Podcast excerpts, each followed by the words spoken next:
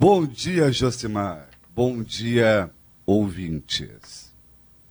A gente sabe, Josimar, da importância do pai e da mãe, do avô e da avó, mas pouco valorizamos os tios. Os tios melhoram nossos pais. De todos os meus tios, o que eu não esqueço é Otávio Caruso da Rocha tanto pelo cheiro típico de cachimbo e loção pós-pagba, como pelo vozeirão me chamando. Ele me apelidava de O Santo. Ele me chamava de Santo, enquanto os outros me reduziam a piá. Ele dizia, dá a benção.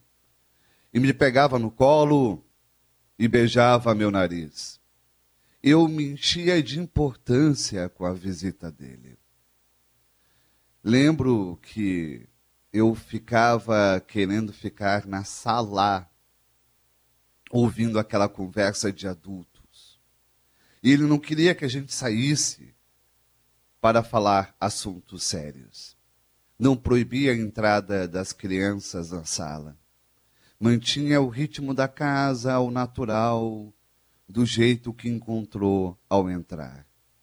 Eu era uma criança cheia de dificuldades, falava errado, tinha pés chatos, com aquelas botas ortopédicas, feio, desengonçado. Mas Otávio me tratava com respeito, com capricho. Eu me sentia dentro de uma Bíblia Otávio foi um marcante político, foi um marcante advogado.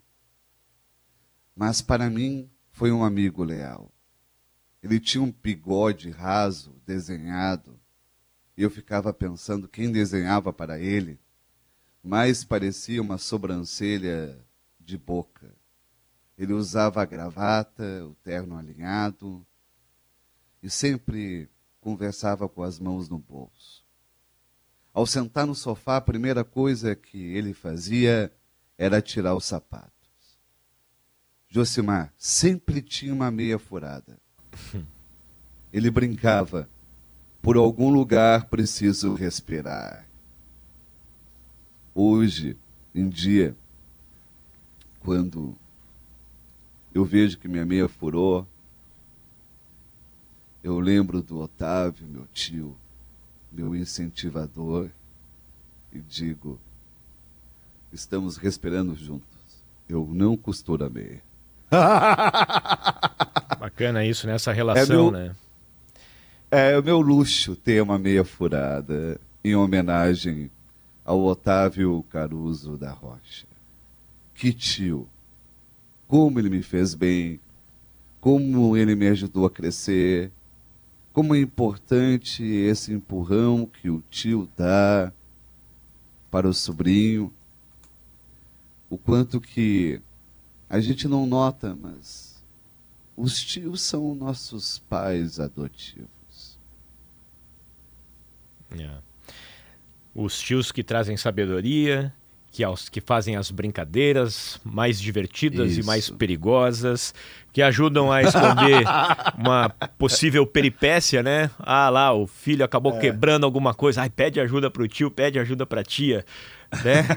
o, o, tio ou a tia sempre ajudando, né? Sempre trazendo Isso é, mesmo. Essa, essa rede de apoio que é tão importante para a família, né? Como é bom ter tios é, por rede perto. Rede de apoio. Ninguém se machuca se tem uma rede de apoio. Não pode ficar tudo centralizado nos pais. Família precisa se estender. Quanto mais família, mais teremos a quem recorrer quando precisarmos. Até se Bonito, machuca, né? né? Até se machuca, mas é. tem alguém para dar o conforto, né, Fabrício? Mas tem alguém ali para sarar. Tem alguém ali para soprar o machucado. Isso, o mertiolate. Tem alguém ali para dizer que vai passar, vai passar. Que legal, é. que bacana.